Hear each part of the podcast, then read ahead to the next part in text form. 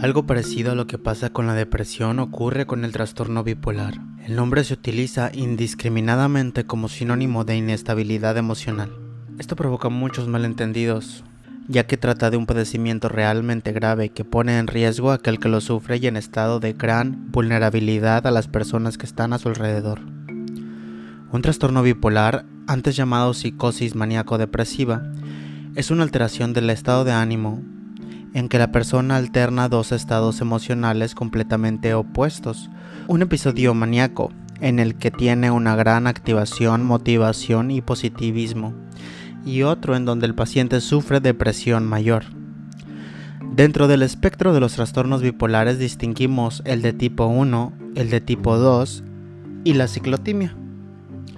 Salvo por ciertos pacientes con ciclotimia, el resto siempre necesita tratamiento farmacológico y el peso del psiquiatra en esa terapia es mayor que el del psicólogo. El papel de este consiste en aplicar ciertas técnicas de psicoterapia, apoyar a la familia y trabajar aspectos relacionados con la mejor comprensión de esta enfermedad de su aceptación y cómo identificar rápidamente cuando su familiar entra en un episodio maníaco o depresivo, además de prevenir complicaciones.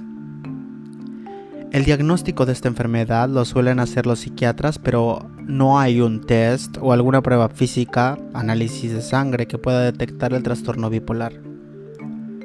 La observación, la entrevista clínica al paciente y a sus familiares y sobre todo si informan que han vivido un episodio maníaco son los que nos lleva a dar un diagnóstico de bipolaridad.